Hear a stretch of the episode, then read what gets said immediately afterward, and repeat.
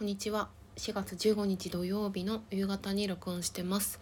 1週間以上間が空いてお話ししています。えっとさっきまで昼寝してたので若干声が鼻声になってるんですけど今仙台に来ています、まあ、最近の近況を話したいと思います。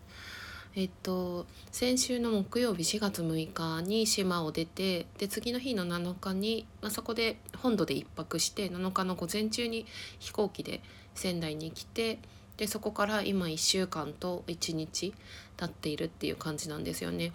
で引っ越し自体は搬入が来週の月曜日なので今は彼の部屋に仮住ま居候させてもらっていてでその人は、えーと、今日から出張に出かけてるので本当初めて今一人の時間を得ているっていう感じなんです。うん、だからなんかあのー、本当、まあ、たったのまだ1週間ちょっとしか経ってないんだけどなんかすごく不思議な感じでもうね何週間も経ってるような気もするしなんかずっと仙台に住んでるような気もするしなんか不思議な感覚なんですよね。でなんか思うのはあのもう島に帰らなくていいって思うとすごくこう心がほっとするっていうかでそれってなんか変な言い方で嫌だったみたいなんだけどそそういうことじゃなくてあの島で3年半暮らしていてで仙台に年に1回から2回来ていてでその仙台から島に帰るっていうことが自分ですごくこう切なくて寂しい時間だったんだよねなんかその遠いしで必ずその後泊しなきゃいけなくて一泊してからどこかで一泊してからじゃないともう帰れないっていうぐらい遠いっていう。でその帰り道がいつもたうん楽しくない寂しかったりするっていうのを何度も繰り返していてだから今もう帰らなくていいって思うとすごくあの嬉しいんですよね。なんかそんなの島の人が聞いたら寂しいかもしれないけどその長距離の時間移動となんか時間をかけていくっていうのがなんかや 大変だったなって今思います。まあ、島を出た時の気分のこととか、まあ、仙台で今1週間過ごしてみての気分とかあるんだけど、まあ、今日最初に話したいことはあの妹がこのここから1時間半ぐらいの町に住んでいて車でですね。で、えーと、2ヶ月ぐらい前に2人目の赤ちゃんが生まれてで上の子が小学校1年生なんだけど2人とも女の子で。で私はその上の子に最後に会ったのも多分ね4年前とか、うん、45年前だと思うんだよね。でほとんど会ったことも2回ぐらいしかない。しかもあい1回目赤ちゃんとかで 23回ぐらいしかなくて。で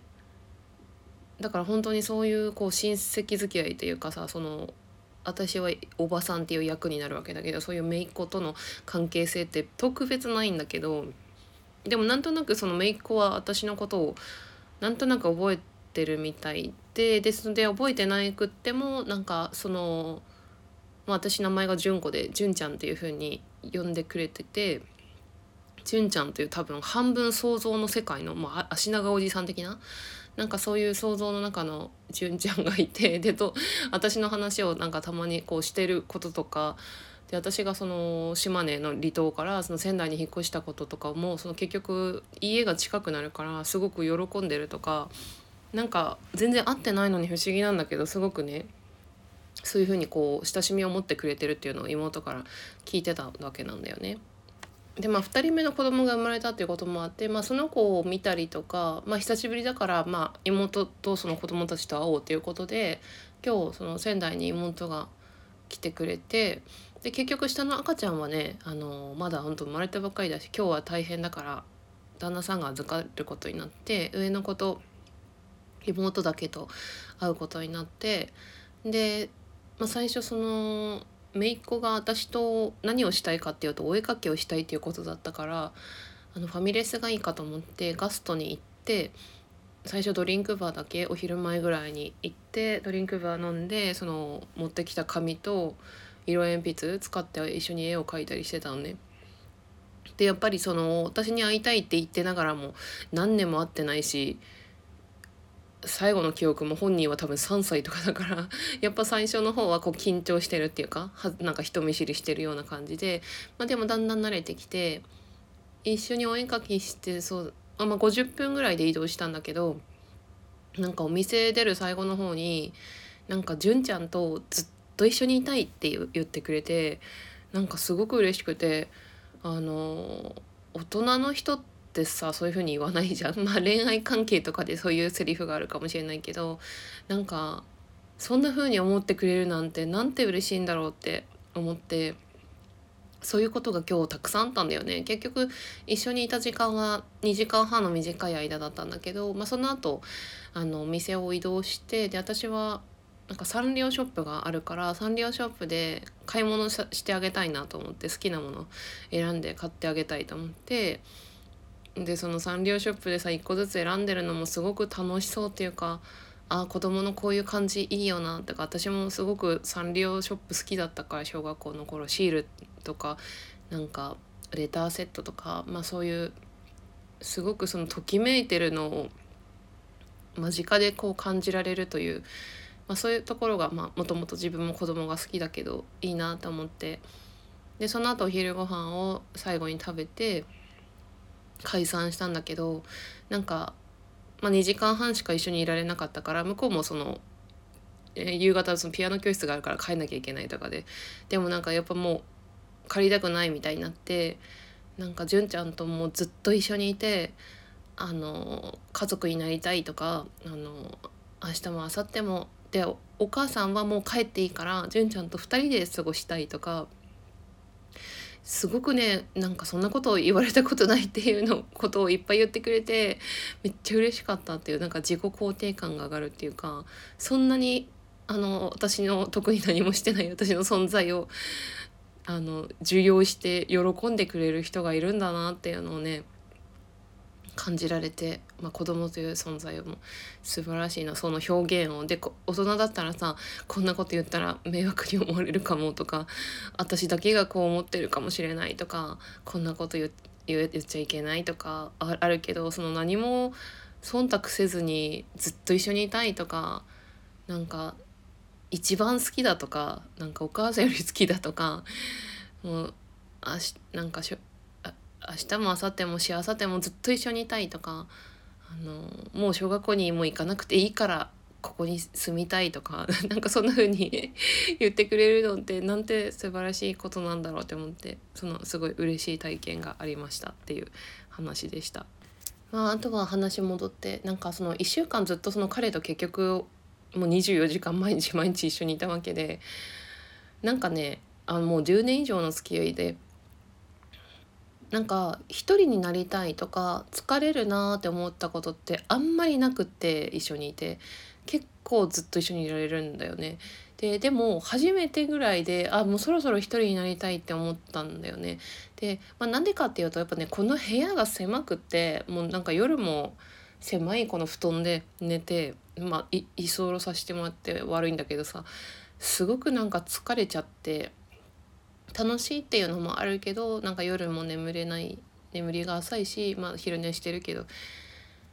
あの疲れてで今まで私はずっとさ結局3年半島にいてそのなんだろう一人の時間がすごくやっぱ多かったなってその人生全般振り返ってみても一人の時間が多かった時間だったんだけど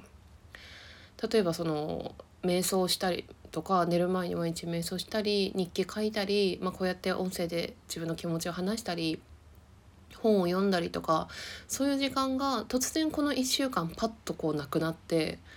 なんとなくこう自分をちょっと置いてきてるっていうか自分のこう静寂から離れてるっていうかなんかそんな感じがしてだから今久しぶりに一人になってちょっとほっとしてる。でも本当はこの狭い部屋じゃなくて 自分の部屋で過ごしたいけだけどね。あとはその新居のことなんだけどその新しい部屋を、まあ、インターネットで不動産を見つけてで、まあ、申し込んでだから内見をしてないわけで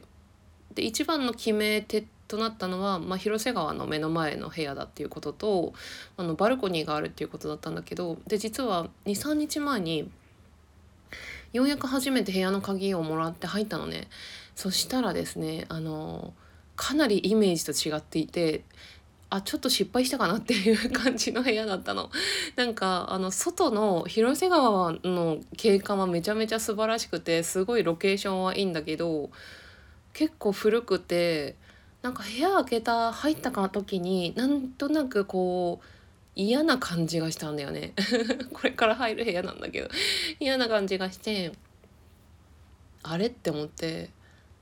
なんかあんまこう長く一人でいたくないみたいな、まあ、まさしく島で借り1年借りてた事務所みたいな感じだったんだけど事務所は本当にね前も言ったけど島のこうエネルギーとか読める子が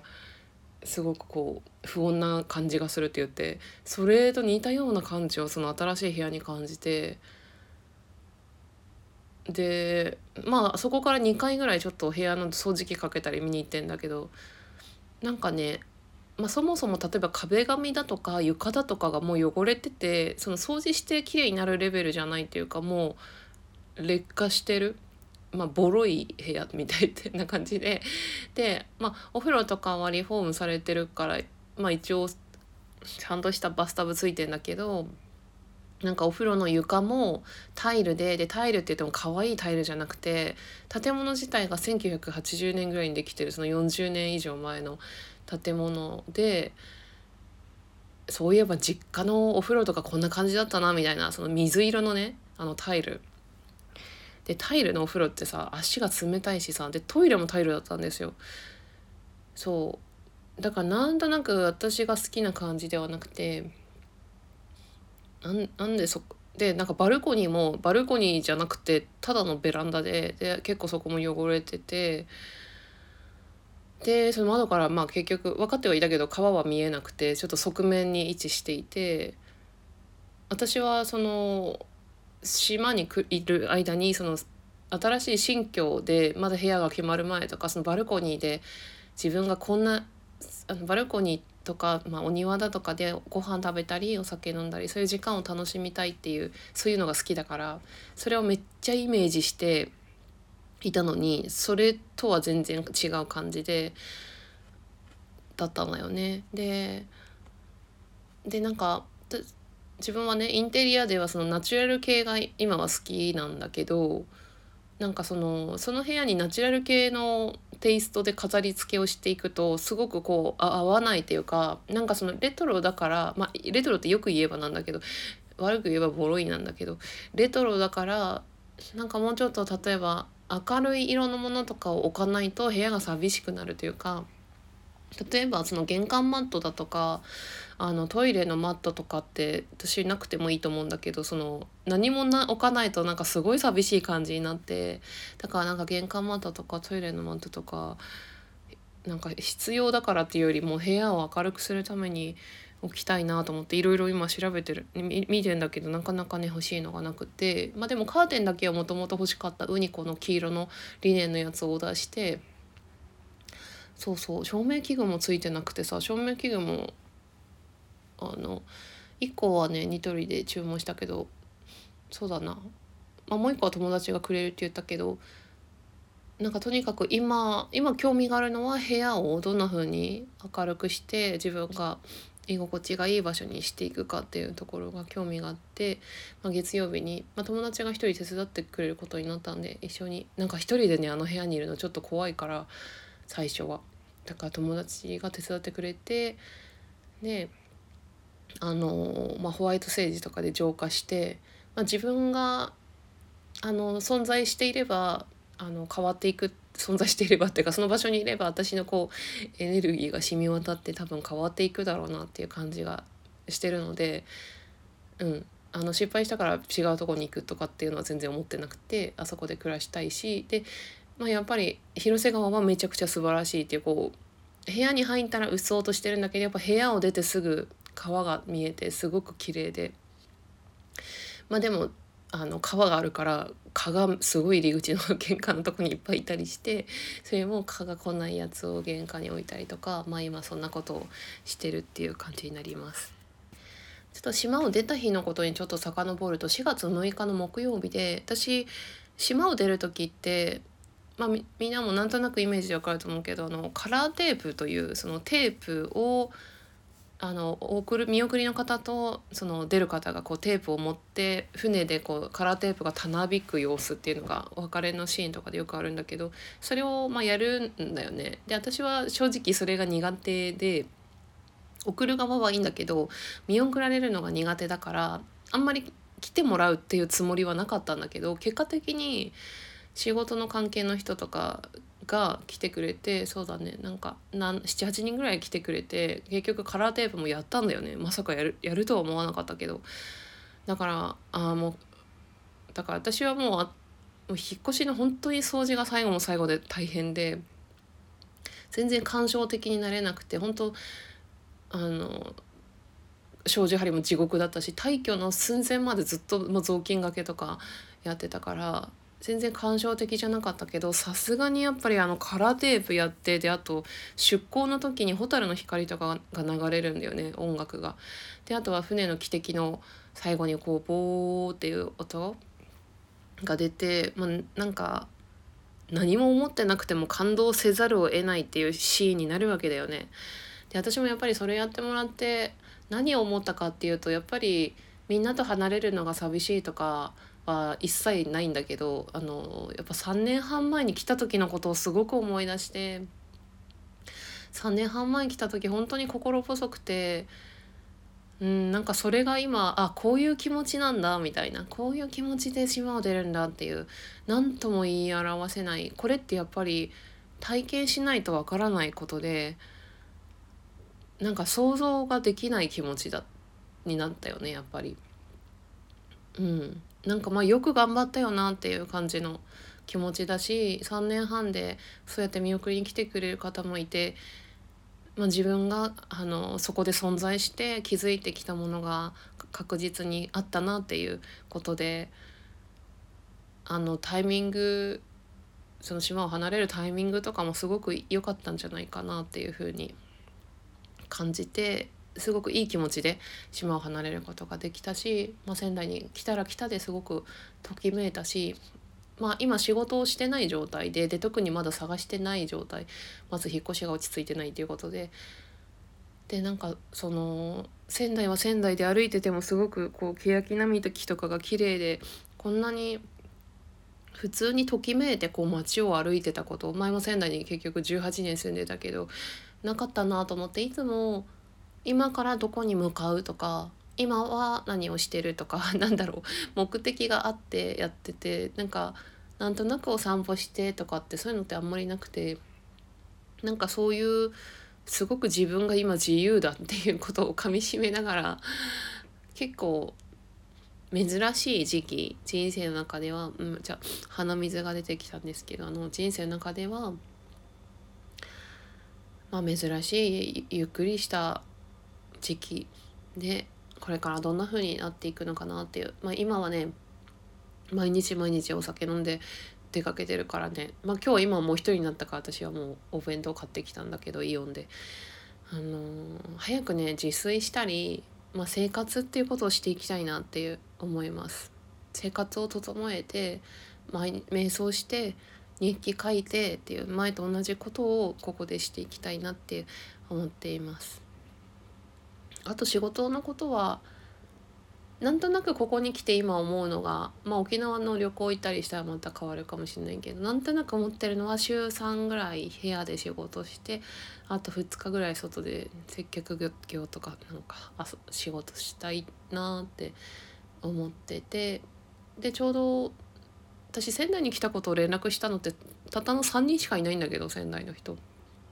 でそのうちの一人とお会いしたあった時にその人も私よりだいぶ年上の人だけど少しその週に何回か仕事したいなって言ってて一緒にハローワーク行こうかとか 言っててなんか一緒の場所でバイトとかできたら楽しそうだよねとか言っててあ確かにそれも楽しそうだなとかなんか気負わずに楽しんでそういう働くっていうことができたらいいかなと思っております。はいという形でなんか久しぶりに喋ったら結構疲れてしまった20分ぐらいでしたけどというわけでじゃあ皆さん引き続き良い春をお過ごしください。ありがとうございました。